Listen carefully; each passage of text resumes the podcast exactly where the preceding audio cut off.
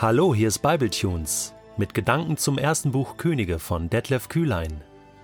Der heutige Bibletune steht in 1. Könige 22, die Verse 29 bis 40 und wird gelesen aus der Hoffnung für alle.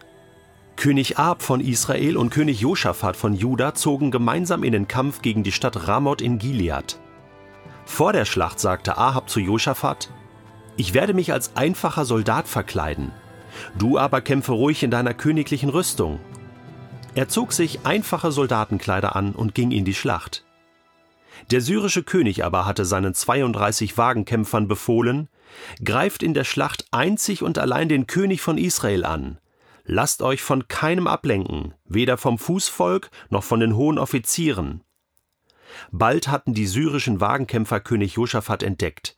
Sie hielten ihn für den König von Israel und griffen ihn von allen Seiten an. Josaphat schrie laut um Hilfe, da merkten die Syrer, dass es gar nicht König Ahab war und ließen ihn in Ruhe.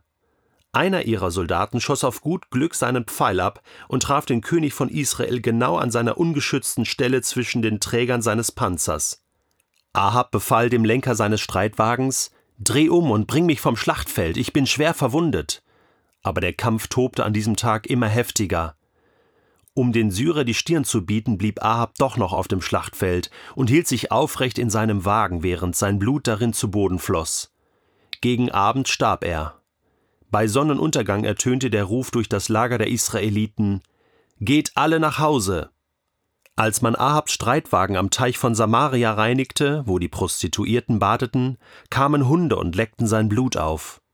So traf genau ein, was der Herr vorausgesagt hatte. Alles weitere über Ahabs Leben steht in der Chronik der Könige von Israel. Man kann dort nachlesen, wie er seinen Elfenbeinpalast gebaut und welche Städte er gegründet hat.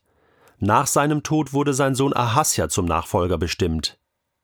Mein lieber König Ahab, König von Israel bist du gewesen. Was für eine Ehre wurde dir zuteil.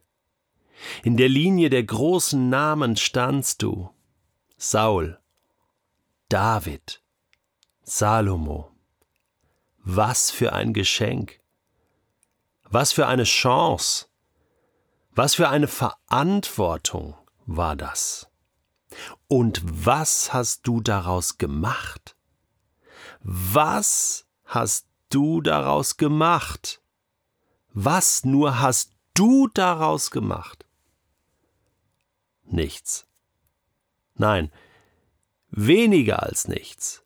Du hast Isabel daraus gemacht. Drei Jahre Dürre in Israel hast du daraus gemacht. 400 tote Baalspriester, Naboth und seine Söhne ermordet, Elia zu deinem Feind, Gott selbst zu deinem Feind, stirbst als einfacher, verkleideter Soldat, feige und als Lachnummer auf dem Schlachtfeld, unehrenhaft entlassen, jawohl.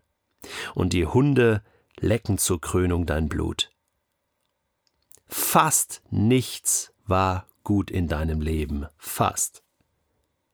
Denn einmal, ja einmal, hast du voller Demut gezeigt, was ein wahrer König in Israel tut. Sich demütigen unter die gewaltige Hand Gottes. Einmal. Leider nur einmal.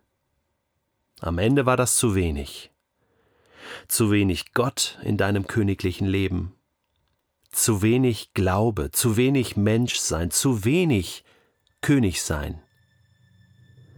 Man sollte meinen, von dir könne man nichts lernen, Ahab.